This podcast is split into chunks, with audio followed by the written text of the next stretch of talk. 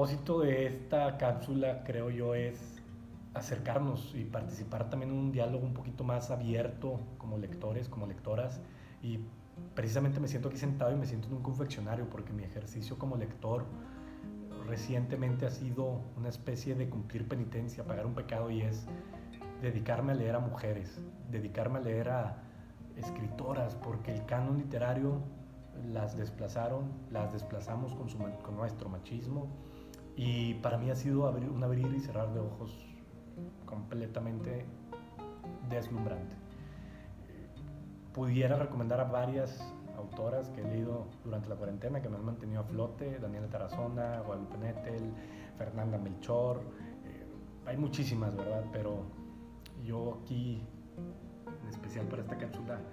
traigo a colación los recuerdos del porvenir de Elena Garro.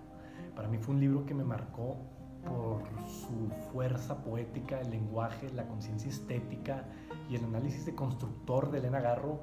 Era algo que yo había escuchado, que yo había leído en glosa, se ha dicho mucho de su figura, de cómo el, su esposo la,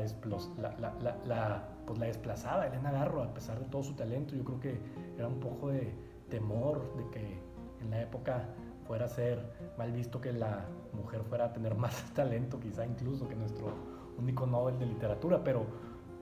pues ahora entiendo las críticas y, es una pena que hayamos rescatado del fuego literalmente la novela Lo recuerdo del porvenir, pero por, por, por fortuna lo hicimos y cuando llegó a mis manos lo primero que me sorprendió a mí fue el uso preciso de los adjetivos. Elena Garro utiliza la imagen y la construye con una fuerza y una potencia que es quirúrgica, es una sensualidad y una precisión de Mozart, como si estuviéramos escuchando música clásica, cómo está construyendo las frases Elena Garro. El adjetivo cuando no da vida mata, pues, se dice mucho en el mundo literario y pues mejor prescindir del adjetivo si no se tiene el correcto y muchos escritores pasan, pasamos la vida buscando uno, un buen adjetivo, una buena frase, una buena imagen y Elena Garro en los recuerdos del porvenir a diestra y siniestra tira adjetivos quirúrgicos. Elena Garro además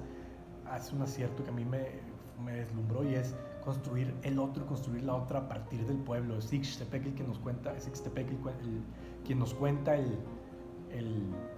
pues, pues, la trayectoria de su pueblo, de su gente, las memorias. Es Ixtepec quien nos cuenta cómo ha sufrido y a veces eso es algo que a mí me llamó mucho la atención, cómo solemos pasar o dejar por un lado que también nos movemos con relación al espacio físico que habitamos, con relación a nuestros pueblos, a nuestras ciudades y ver eso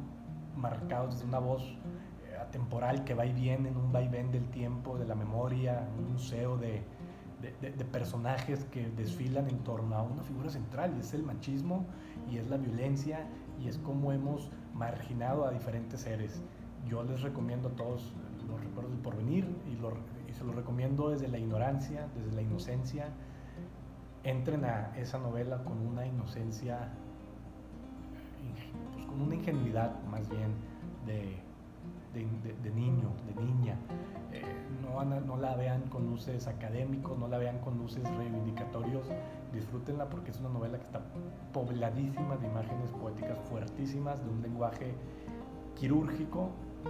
y de una reconstrucción de la memoria que creo yo es impensable que volvemos a encontrarnos con una obra de esa magnitud.